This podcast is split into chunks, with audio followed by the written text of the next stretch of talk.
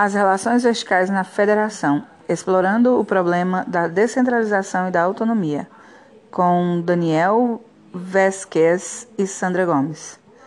Este capítulo explora o problema das relações verticais nos estados nacionais, em particular os mecanismos institucionais que permitem aos governos centrais obter a cooperação dos governos subnacionais para realizar políticas de interesse comum. O capítulo tem três objetivos. No plano teórico, sugere que a presença desses mecanismos institucionais é mais relevante do que a forma de Estado quando se trata de reproduzir convergência das subunidades políticas em torno de um objetivo nacional. Em outras palavras, a existência desse mecanismo, desses mecanismos não tem necessariamente associada a nenhum dos modelos típicos ideais de Estado, federativos ou unitários. Diferentemente, instituições que centralizam a autoridade política têm iguais chances de consolidar-se em qualquer dessas duas alternativas de, de organização estatal. Por consequência, a coordenação nacional de políticas é melhor explicada pela presença e combinação de regras institucionais que centralizam a autoridade política do que pela distinção binária entre estados federativos e unitários. No plano conceitual, este capítulo sugere uma revisão dos conceitos utilizados para interpretar de forma comparativa a descentralização da autoridade, com base em desenvolvimentos recentes de análise comparada. Esta pretende propor duas ordens de distinção conceituais. A primeira refere-se à distinção entre designação formal de responsabilidade de governo e a autonomia para tomar decisões sobre essas mesmas políticas. A segunda refere-se à distinção entre os conceitos de descentralização política, fiscal e de competências. Essas duas ordens de distinção têm re relevantes consequências analíticas, pois uma frequentemente pois com frequência análises sobre o federalismo e a descentralização assumem que evidências empíricas sobre uma dimensão podem ser adequadamente tomadas por proxies da outra. Essa interferência, contudo, não se explica se esses conceitos referem-se a dimensões qualita qualitativamente distintas da distribuição da autoridade nos Estados nacionais. Por fim, o capítulo pretende ser uma contribuição às interpretações acerca dos efeitos das instituições federativas brasileiras sobre a produção de políticas públicas. A essas instituições não frequentemente atribuídos são frequentemente atribuídos efeitos excessivamente contrífugos, contrífugos sobre a capacidade de coordenação nacional para a provisão de serviços públicos. A Constituição de 1988 teria ido longe demais na descentralização dos recursos e de competências. Como resultado, teríamos um federalismo anárquico e predatório, em que as unidades constituintes competiriam robesianamente entre si. O trabalho o trabalho argumenta que as distinções conceituais expostas acima permitem uma interpretação distinta dos mecanismos de funcionamento do Estado brasileiro. Embora os riscos de competição entre jurisdições estejam potencialmente presentes, eles são compensados pela concentração de autoridade regulatória do, do governo federal, isto é, por razões associadas à trajetória do Estado de desenvolvimento desenvolvimentista no Brasil, o Estado Federativo Brasileiro dotou a União de autoridade normativa e capacidade de gastos que lhe permite afetar decisivamente a agenda dos governos subnacionais, a despeito da descentralização política, fiscal e de competência adotada a partir da Constituição de 1988. Além disso, resultados de políticas públicas não podem ser diferentemente deduzidos da categoria federalismo nem mesmo da categoria descentralização. Diferentemente, dependem do modo como se combinam essas distintas dimensões nas políticas setoriais. Diferentes arranjos setoriais relativos à autoridade para executar políticas, para tomar decisão com relação às regras de sua execução e, finalmente, de controle sobre recursos, afetam decisivamente a capacidade de discordância dos governos subnacionais. Este capítulo está organizado em três sessões. Além desta introdução e das conclusões, a próxima sessão discute os conceitos que orientam a análise. A segunda sessão examina o problema das relações entre tipos de Estado, gasto social e desempenho de políticas públicas, com base numa amostra de países latino-americanos. A terceira explora o problema da distribuição de autoridade no Estado brasileiro, examinando políticas sociais selecionadas. Sobre conceitos. Esta seção argumenta que 1. Um, diferentes dimensões da descentralização não podem ser tomadas como equivalentes, bem como 2. A descentralização de competências não pode ser adequadamente inter interpretada como descentralização da autoridade decisória sobre essas mesmas políticas. A decisão conceitual entre 1. Um, descentralização política, relativa à possibilidade de que governos locais sejam eleitos diretamente e tenham um mandato próprio e, portanto, irrevogável pelos níveis superiores de governo. 2. Descentralização fiscal, relativa à participação das receitas e gastos dos governos subnacionais sobre o gasto agregado. E 3. Descentralização de competências, relativa à responsabilidade pela execução de políticas públicas. É usual e frequentemente adotada pela literatura. Entretanto, são poucos os trabalhos que exploram as implicações analíticas dessas diferenças, como Robin, 2004, e Fallet, 2005. Por exemplo, um grande número de estudos sobre a descentralização assume que evidências empíricas sobre a participação dos governos locais no total de gastos consolidado, isto é, de todos os níveis de governo, pode ser adequadamente interpretada como uma prótese de descentralização de competências. Neste caso, assume-se que evidências empíricas sobre descentralização fiscal são suficientes para que sejam feitas interferências sobre a descentralização da execução de políticas e, por consequência, sobre a importância dos governos subnacionais em um dado contexto nacional. Além disso, é bem mais grave do ponto de vista analítico. Muitos trabalhos assumem que a descentralização de competências equivale à autonomia decisória das unidades constituintes para de, definir o modo como são implementadas as políticas sob suas competências, sob sua competência. Uma vez demonstrando que essas últimas executam muitas políticas ou gastam relativamente bastante, infere-se que elas têm grande autonomia. Os supostos efeitos virtuosos da descentralização sobre a vida cívica, mais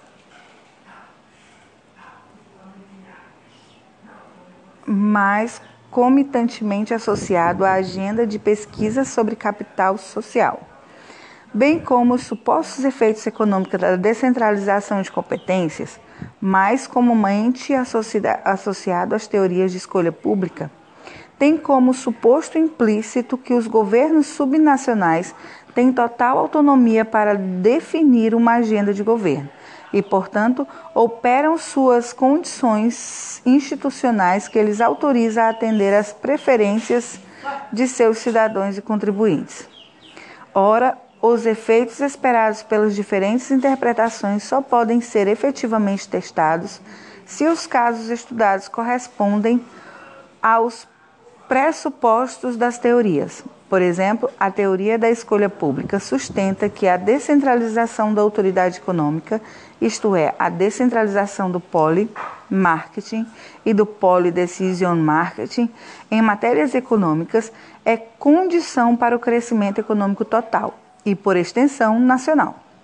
Se, para testar essa proposição, tomamos como evidência empírica casos em que governos locais têm participação elevada nos gastos nacional, mas não têm autoridade para tomar decisões que afetam os investimentos locais, eles não correspondem ao pressuposto da teoria.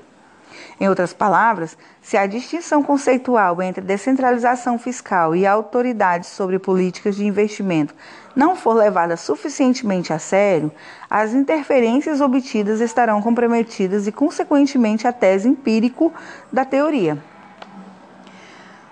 Um segundo exemplo, Vitor Nunes Leal, 1949, sustentou que o livre, a livre manifestação da vontade do cidadão no plano municipal, no plano municipal dependeria de liderar os municípios brasileiros de uma dependência em relação à situação estadual. Mas o cálculo do voto dos eleitores seria afetado pela fraqueza institucional do município. Votar em um candidato a prefeito aliado com o governo estadual seria a estratégia racional para obter melhorias para o município. Na base dessa decisão de voto, cujo resultado seriam enormes dificuldades para a alternância do poder, bem como o domínio do governador sobre a vida do município, estaria a fragilidade dos cofres municipais. O argumento supõe, portanto, que a autoridade política do governo local conceito de descentralização política não implica autonomia para obter e gastar recursos próprios, conceito de descentralização fiscal. Sustenta diferentemente que a segunda seria uma condição necessária para que a primeira pudesse ocorrer. Argumento esse que esta na origem que está na origem das demandas do movimento municipalista brasileiro. A expectativa, as expectativas de Vitor Nunes Leal com relação a um regime democrático efetivo, contempladas pelas constituintes de 1987 e 1988, consistiam em combinar a autonomia dos municípios em relação aos governos estaduais com garantia de receitas próprias. Portanto, o argumento supõe que estas duas dimensões da centralização descentralização não são necessárias necessariamente derivadas derivadas uma da outra e que podem estar combinadas de modo distinto. Por consequência, distintas, distintas combinações teriam a produzir resultados distintos para a vida político local. Em suma, do ponto de vista analítico, a distinção conceitual da, de diferentes dimensões de descentralização, bem como entre a execução de atribuições e a autonomia decisória sobre essas atribuições, implica que evidências empíricas relativas a um desses conceitos não podem ser adequadamente tomadas como próxies do outro. A distinção analítica entre execução e autonomia é ainda mais relevante, dada sua importância para a análise das relações intergovernamentais. Elazer, 1962, e Grodzins, 1966, demonstram, demonstraram que há grande imbricamento entre os níveis de governo para a provisão de políticas públicas e, por consequência, que ele tem um impacto relevante sobre suas próprias respectivas margens de autoridade. Além disso, a regulação central limita a autonomia decisória dos governos nacionais. Esse tipo de limitação é bastante generalizada, quer em estados federativos, quer em estados unitários. Os estados comparados indicam que os governos subnacionais podem ter grande responsabilidade na execução de políticas públicas sob condições de elevada regulação e supervisão por parte de governos centrais. Salter e Lindstrom, 2005, por exemplo, estudaram as relações entre o governo central e os municípios nos regimes de welfare states, caracterizado como estados democratas. Por Estin Ardens, 1985. Nesses, os governos têm amplas responsabilidades de execução de serviços públicos, no gasto público e na contratação de pessoal, mas são também fortemente regulados e supervisionados pelos governos centrais. Kitawa, 2009, encontrou resultados semelhantes no Japão. Assim, indicadores de descentralização fiscal e de competências comparativas comparativamente elevados estão associados à limitada autonomia local. Posto que o desempenho das funções descentralizadas está associado à forte regulação e supervisão do governo central. Em outras palavras, nestes casos, policy marketing está dissociado de policy decision marketing.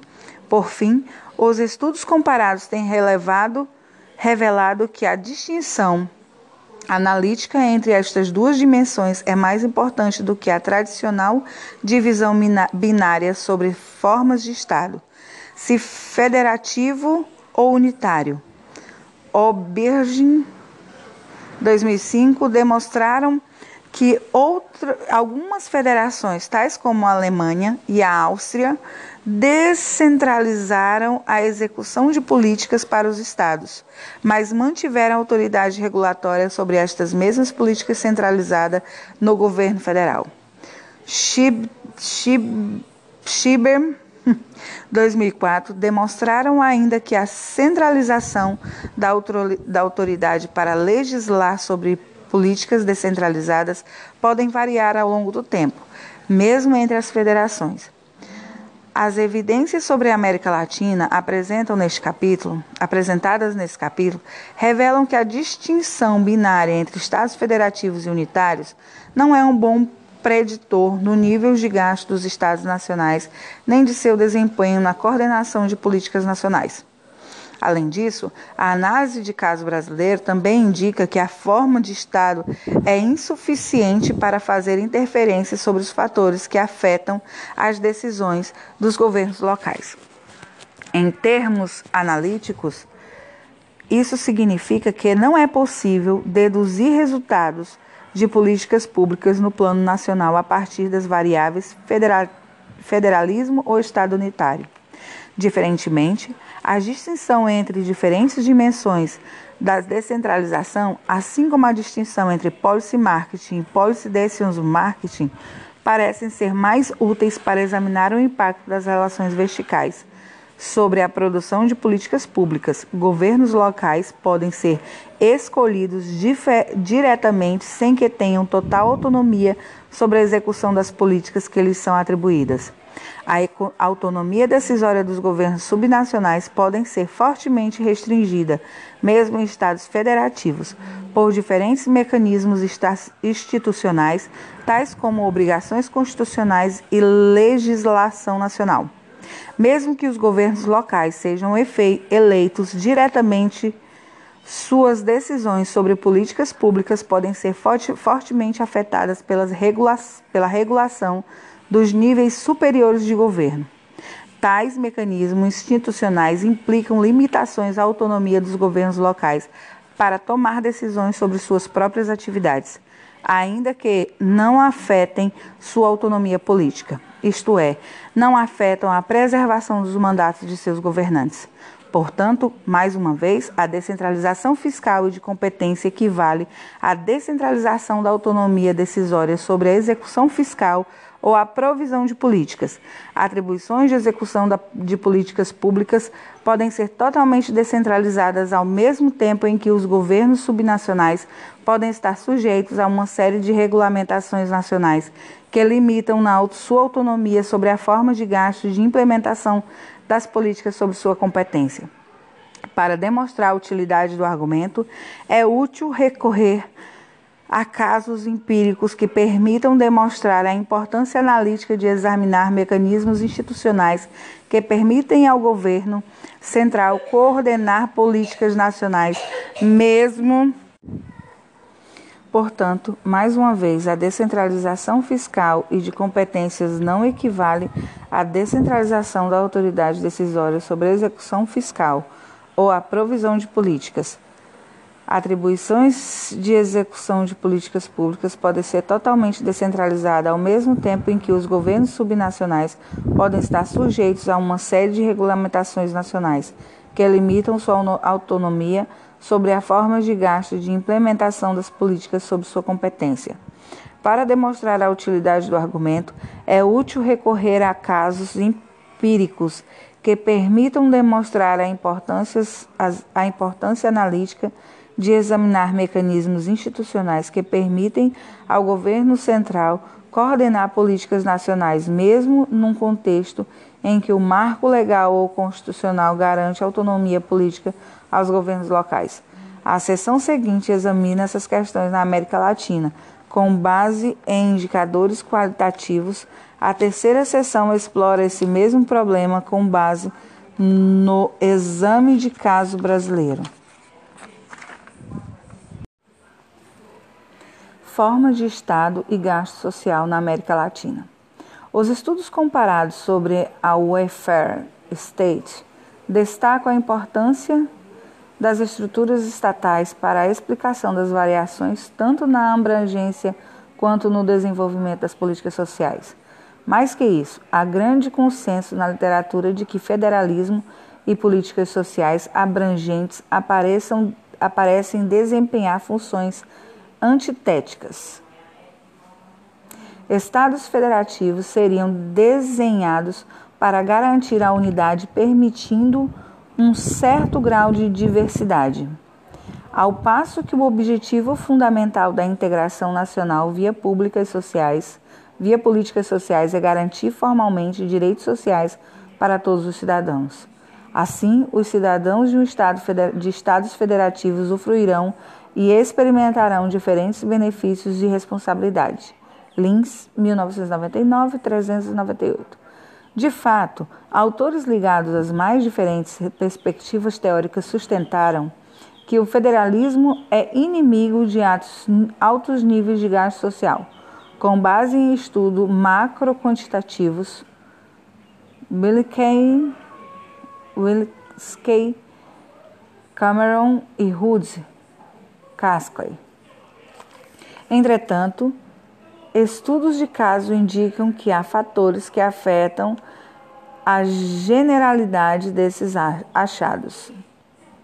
Smith, Smith demonstrou, com base no caso alemão, quão, que em processos decisórios em que os governos subnacionais obtêm créditos políticos com a expansão de gastos, e o governo federal arca com os custos, o gasto social tende a aumentar.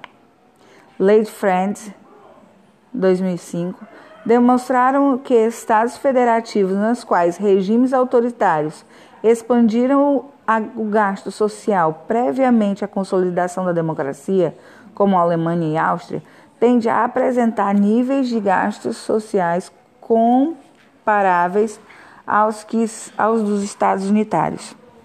As evidências apresentadas nessa sessão confirmam parcialmente esta última inter interpretação.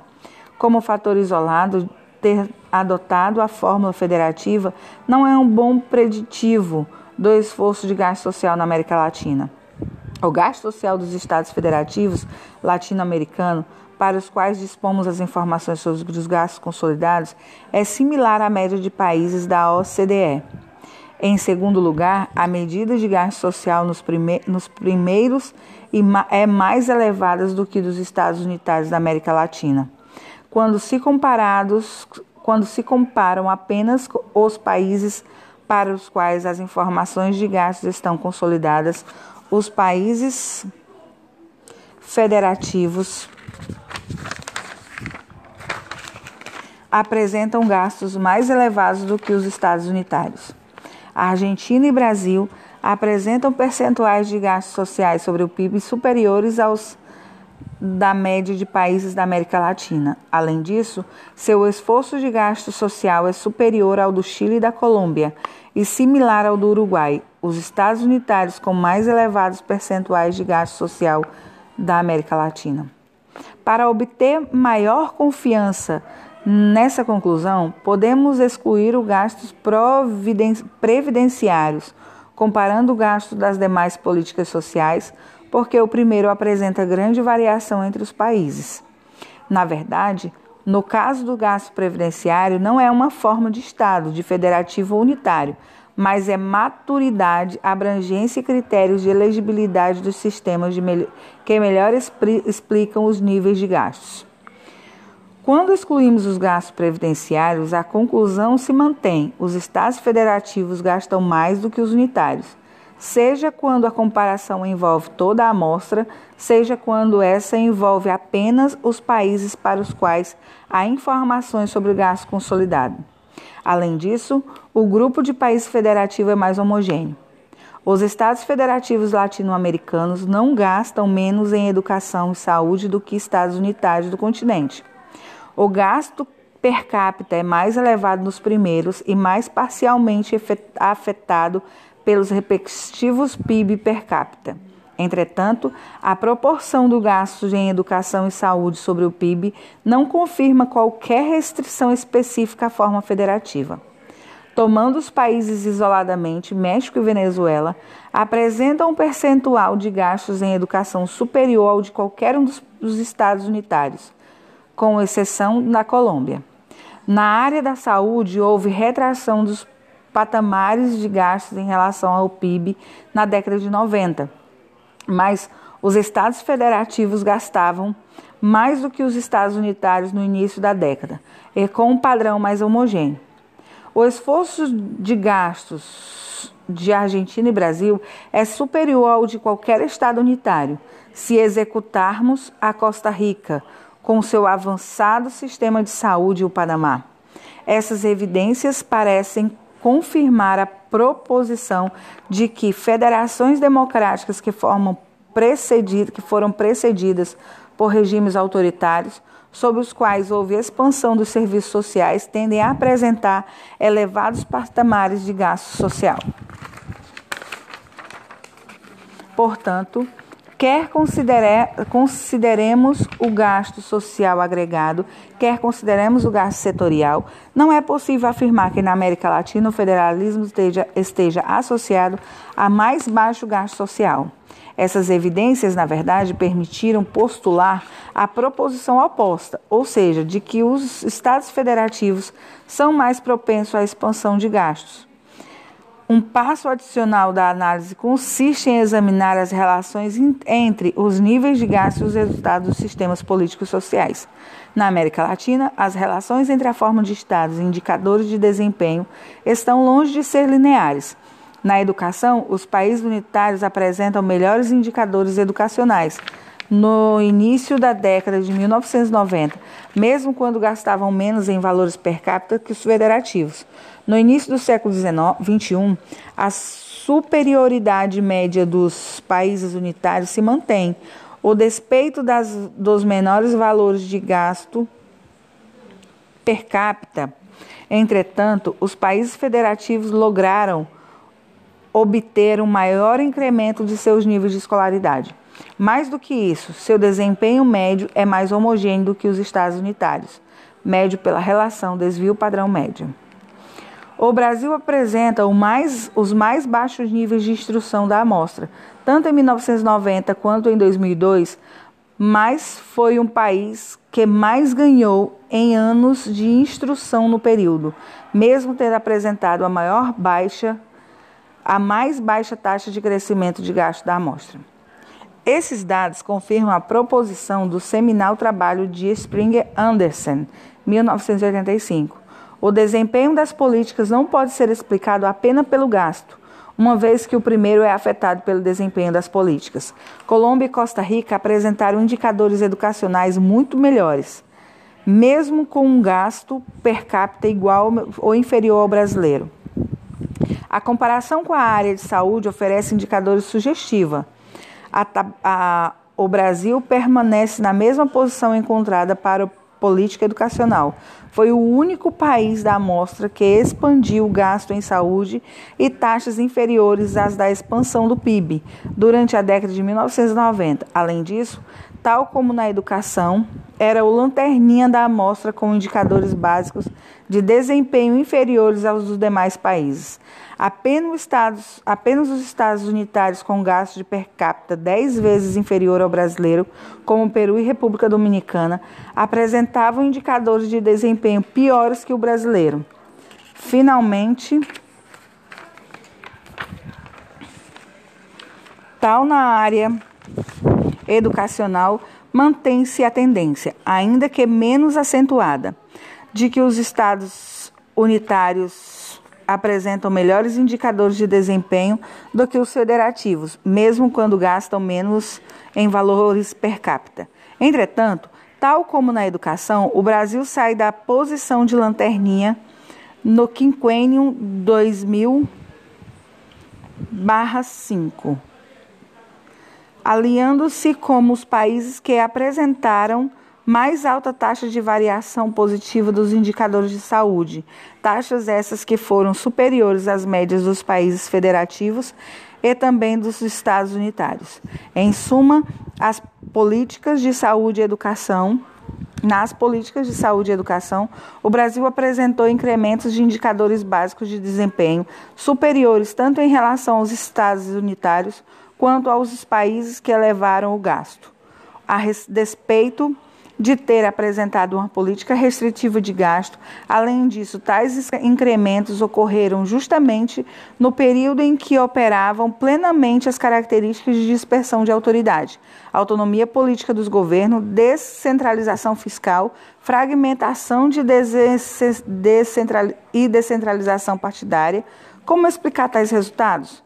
Meu argumento sustenta que os efeitos centrífugos derivados das instituições citadas acima são largamente compensados por instrumentos de regulação dos governos subnacionais, qual seja os mecanismos institucionais empregados pelos governos central para afetar as decisões de gastos e de políticas desses últimos.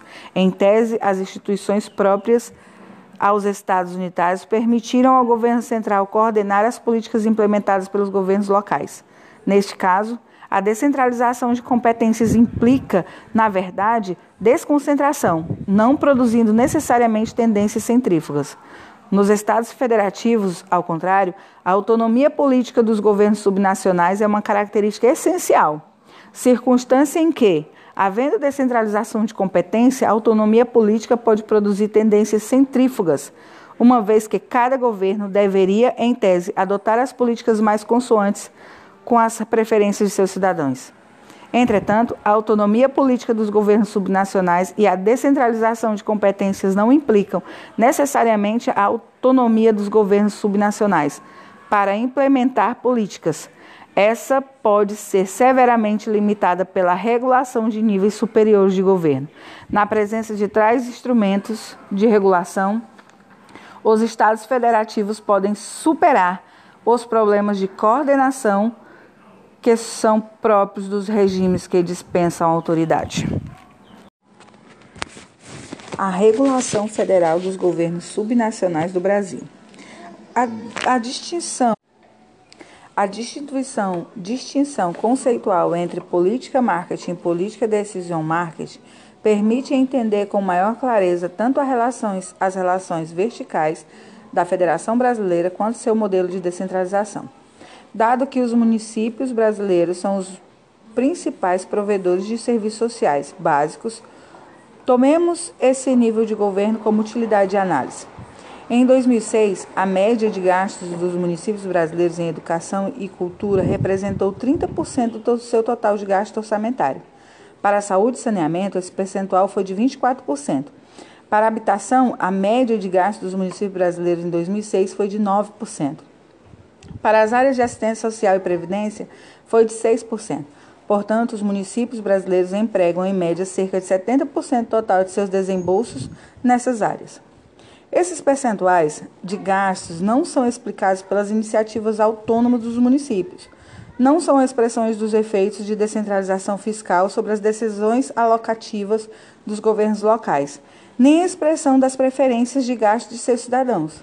Na verdade, são expressões de regulação federal das finanças subnacionais do, do Brasil, no Brasil mais particularmente de regras constitucionais que os obrigam a gastar 25% de suas receitas em educação, 15% em saúde. Mais que isso, para além dos percentuais de gasto nessas áreas de política, a Constituição, bem como a legislação específica, definam mais detalhadamente modalidades previstas de gasto. Na área de saúde, induzem os governos subnacionais a adotarem prioritariamente programas de obtenção básica à saúde campanhas de saúde preventiva e de distribuição gratuita de remédio. na área da educação obrigam, obrigavam até 2006 os governos subnacionais a gastar 15% de suas receitas em ensino fundamental, 60% desses gastos com salários de professores. Além disso, a legislação federal estabelece regras gerais para políticas previdenciárias municipal, restringindo a margem de decisão dos governos subnacionais nessa área específica. Finalmente, a Lei de Responsabilidade Fiscal, LRF, define tetos de gastos com pessoal ativo e inativo, restringindo as decisões relativas à contratação de funcionários. Todas essas regulamentações implicam em outras coisas, constrangindo constrangimentos para a adoção de políticas alternativas ou outras prioridades de gasto, uma vez que o orçamento municipal é fixo. Mesmo a alternativa de endividamento é pautada pela regulamentação federal, que de, define não apenas patamares e regras para os empréstimos dos governos locais, como estabelecem todas as operações de crédito contratadas pelos estados e municípios, precisam ser aprovadas previamente pelo Ministério da Fazenda. Artigo 32 da LRF. E que qualquer empréstimo ou financiamento necessita de prévia autorização legislativa. Mesmo a autoridade dos municípios sobre seus próprios impostos, aprovada pela Constituição de 1988, é afetada pela regulamentação federal, que estabelece a alíquota mínima para os impostos municipais sobre serviço, ISS, a fim de evitar a guerra fiscal. Em suma, a parte expressiva das decisões de gasto dos governos locais no Brasil não é disciplinada pelo mercado ou pelos cidadãos, como prevêem as teorias de federalismo fiscal, mas pela regulação federal. A despeito da descentralização das receitas fiscais, a autonomia decisória dos governos locais é fortemente limitada por regras nacionais que regulam as finanças subnacionais. A regulação federal das políticas setoriais. Os municípios brasileiros apresentam um padrão bastante similar de alocações de gastos, caracterizado pela concentração em gastos sociais. Como vimos acima, em média, cerca de 70% das receitas dos municípios são alocadas nas funções de educação, cultura, saúde e saneamento e assistência e previdência. a distinção analítica entre execução de políticas polimarketing e autonomia decisória polidecision marketing permite melhor entender o funcionamento dessas políticas particulares. Assim, passemos à análise dos arranjos institucionais nessas diferentes políticas setoriais, com base no exame de relações centro-local, isto é, nos instrumentos pelos quais o nível federal regula as políticas executadas pelos governos subnacionais. Os constituintes de 1988 optaram pelo formato das competências comuns para a maior parte das políticas sociais brasileiras. Assim, qualquer ente federativo está constitucionalmente autorizado a implantar programas nas áreas de saúde, educação, assistência social, habitação e saneamento. Simetricamente, nenhum ente federativo está constitucionalmente obrigado a implantar programas nessas áreas. A Constituição Federal de 1988 também não alterou a estrutura vertical de distribuição de autoridade das políticas sociais, herdada do regime militar, que foi, por sua vez, um desdobramento do modelo inaugurado por Getúlio Vargas em 1930. Nesse mesmo, nem mesmo as medidas de reforma aprovadas e implementadas pelos sucessivos presidentes posteriores à Constituição de 1988 alteraram essa estrutura prévia. Para as áreas de saúde, habitação e saneamento, essa estrutura era de, é, e permanece centralizada, qual seja, o governo federal controla, controla as principais fontes de recurso e normatiza seu desembolso, cabendo nos governos subnacionais a execução e implementação dessas políticas. Na área de educação, fundamental, a estrutura de financiamento dessa política é historicamente descentralizada, cabendo ao governo federal normatizar condições gerais, o que torna mais limitada a sua capacidade de coordenação nacional. As reformas adotadas a partir dos anos de 1990 encontram-se na execução descentralizada das políticas. A descentralização da autoridade pode estabelecer as normas segundo as quais essas políticas seriam executadas. Foi bem mais limitada. Finalmente, os programas de transferência de renda tiveram forte expansão a partir do início dos anos de 2000. Nesses, os governos locais são colaboradores de programas formulados e financiados pelo governo federal. Em conjunto, esses sistemas setoriais têm distintos padrões de regulação, bem como diferentes mecanismos de coordenação. Política de saúde.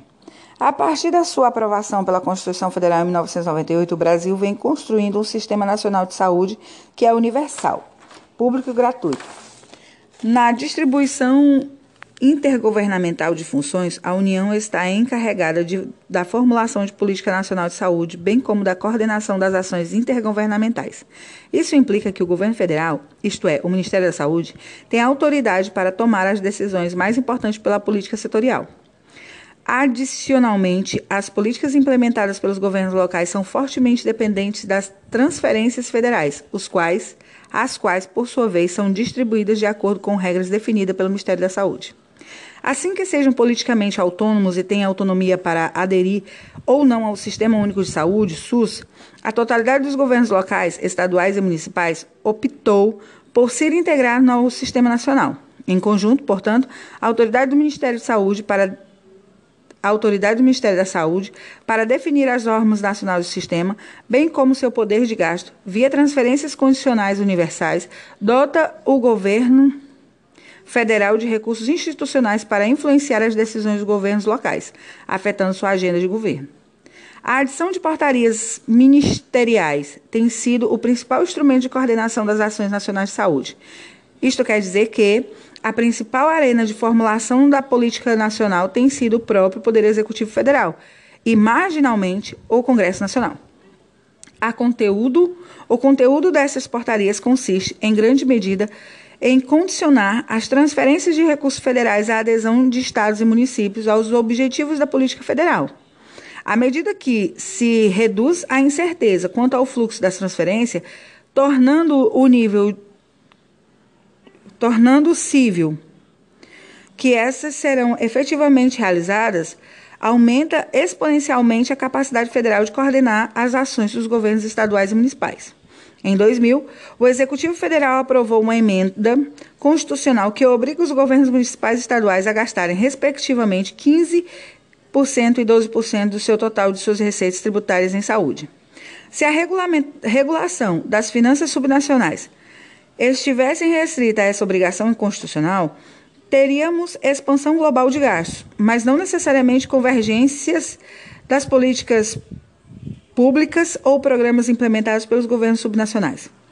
De fato, os instrumentos de coordenação política da saúde vão além de simplesmente regular patamares de gasto, pois induzem as decisões dos governos locais no tocante aos tipos de programas a serem implantados. Na verdade, o Ministério da Saúde emprega sua autoridade normativa e seu poder de gasto para induzir os governos locais a adotar programas de atenção básica à saúde, contratação de médicos, enfermeiros e atendentes de saúde, bem como acesso gratuito aos principais medicamentos, cobertura vacinal e atendimento pré-natal.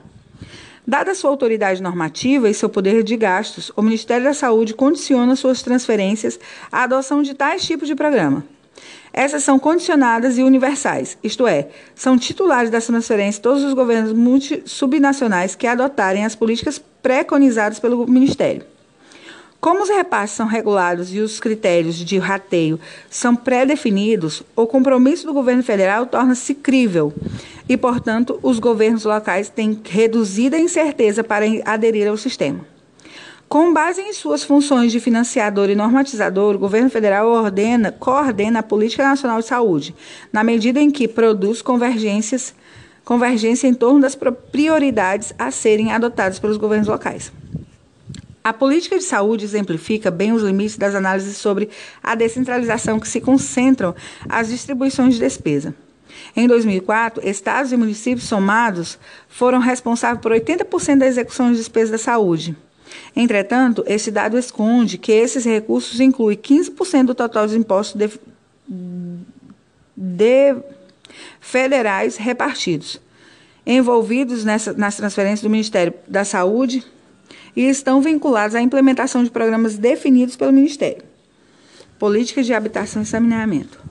A estrutura atual do Sistema Nacional de Habitação e Saneamento foi instituído nos anos de 1960 e 1970.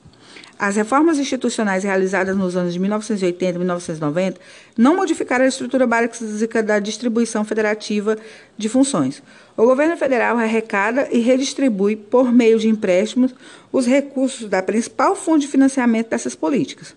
Um fundo destinado a indenizar trabalhadores demitidos sem motivo, cuja arrecadação líquida é destinada a financiar programas de saneamento e habitação o Fundo de Garantia por Tempo de Serviço, FGTS.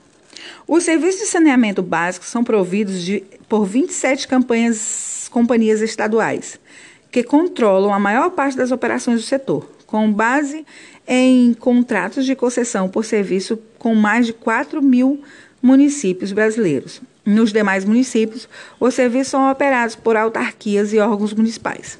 A produção de habitação para a população de baixa renda é realizada por campanhas municipais com atuação do âmbito regional.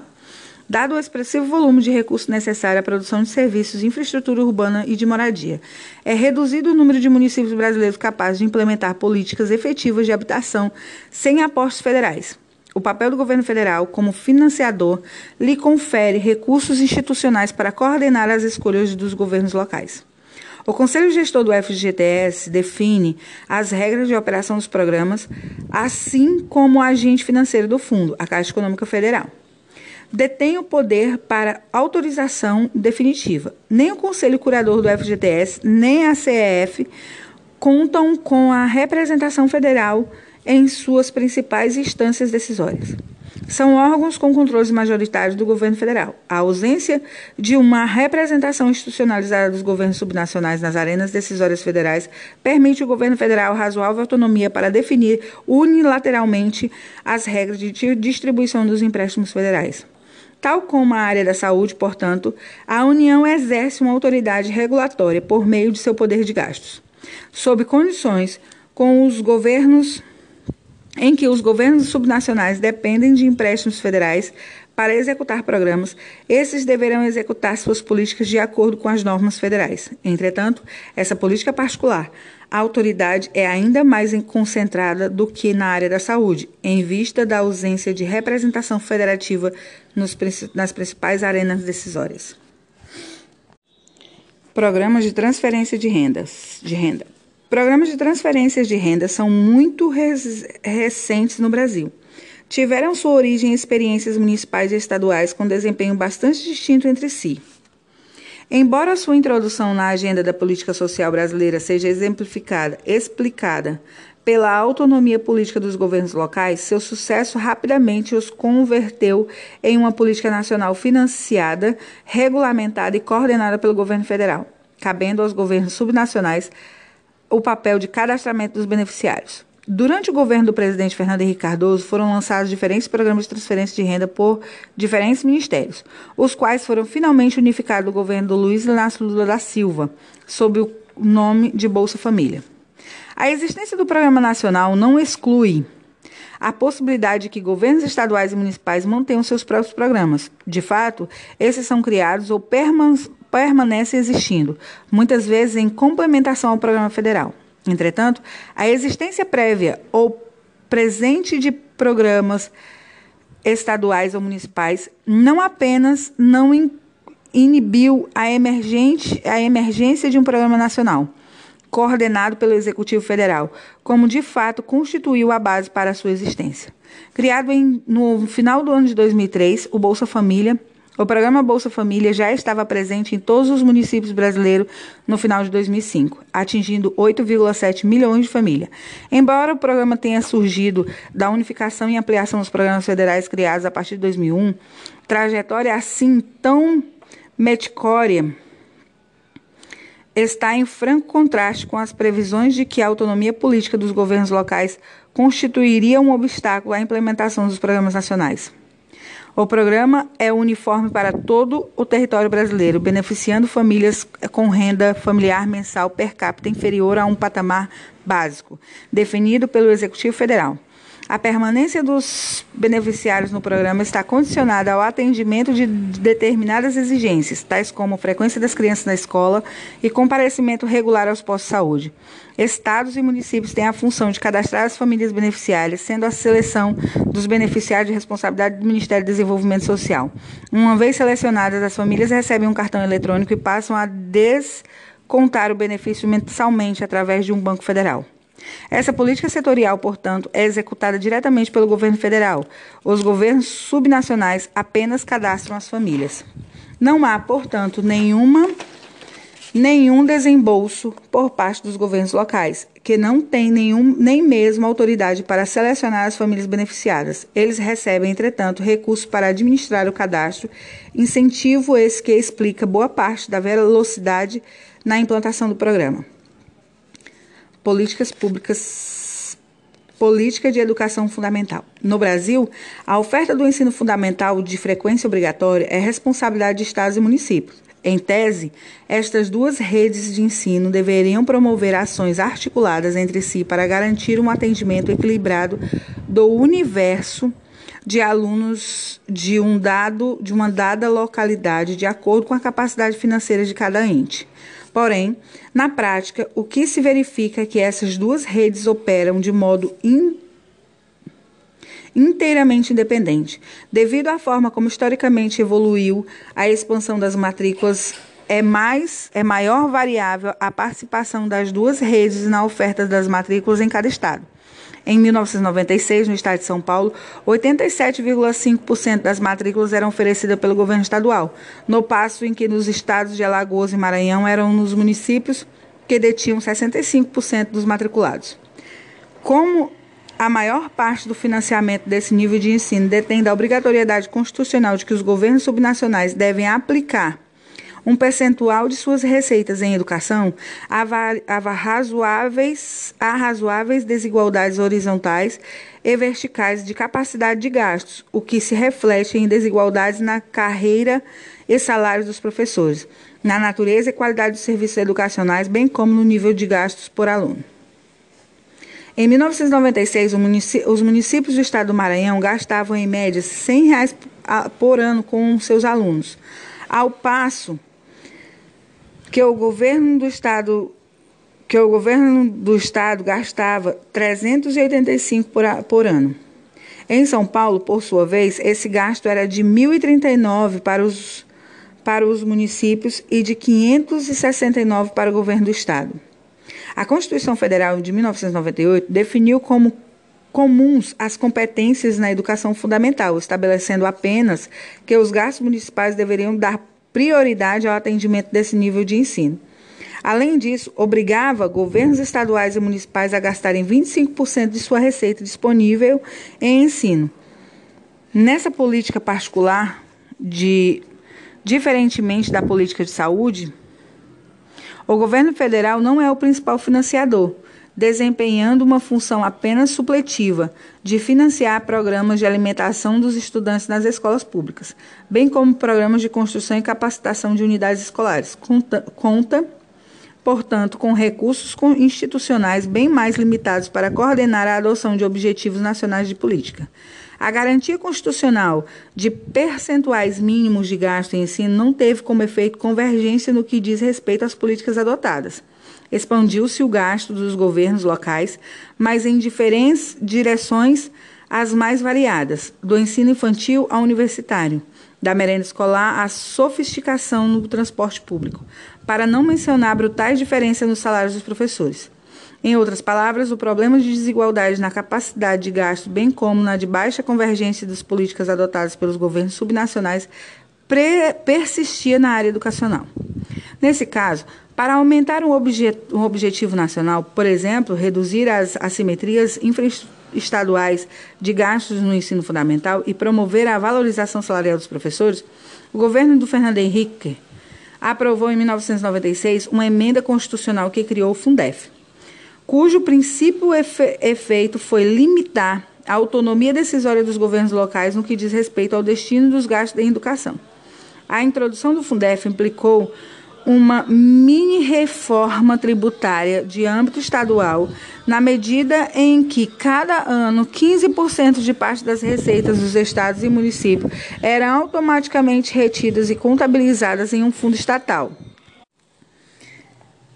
Expandiu-se o gasto dos governos locais, mas em direções as mais variadas, do ensino infantil ao universitário, da merenda escolar à sofisticação no transporte público, para não mencionar brutais diferenças nos salários dos professores. Eu já aqui.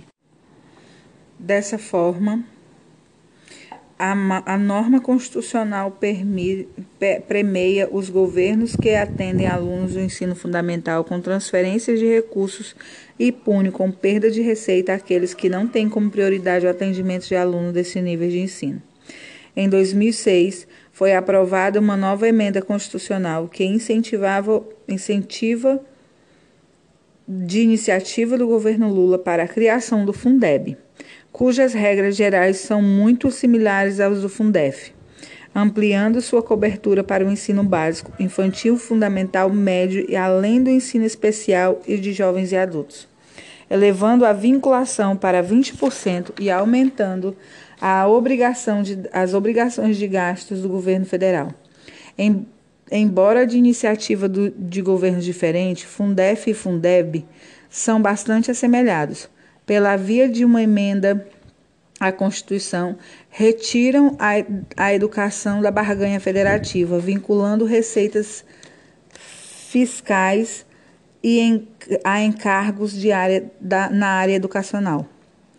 Por que uma emenda constitucional, se essa é uma alternativa mais existente em termos de aprovação de legislação no contexto brasileiro, ainda que comparativamente fácil em termos internacionais? Porque o governo federal, nessa política setorial, dispõe de limitados instrumentos de regulação, não controlando diretamente recursos fiscais necessários à gestão da política. Em uma situação fiscal mais favorável, poderia empregar as transferências como um mecanismo de indução, mas em um contexto de restrição fiscal, é datado o gigantismo da população beneficiária. Os custos fiscais de indução pelo caminho das transferências condicionadas eram mais elevados do que a aprovação de uma emenda constitucional para obter o comportamento desejado por parte dos, dos governos locais, o Executivo Federal criou uma obrigação constitucional dada sua limitada capacidade institucional de afetar as escolhas dos governos locais. Além disso, posto que uma que uma regra constitucional é mais trans, e as mais e que as transferências são geridas pelo Tesouro Nacional num fundo de natureza contábil, não há incerteza quanto à efetiva transferência dos recursos, uma vez que essas são automáticas. Em regra, essa regra elimina o problema da não simultaneidade das iniciativas, pois governos locais podem expandir sua oferta de matriculados com sua segurança de que obterão as transferências vinculadas.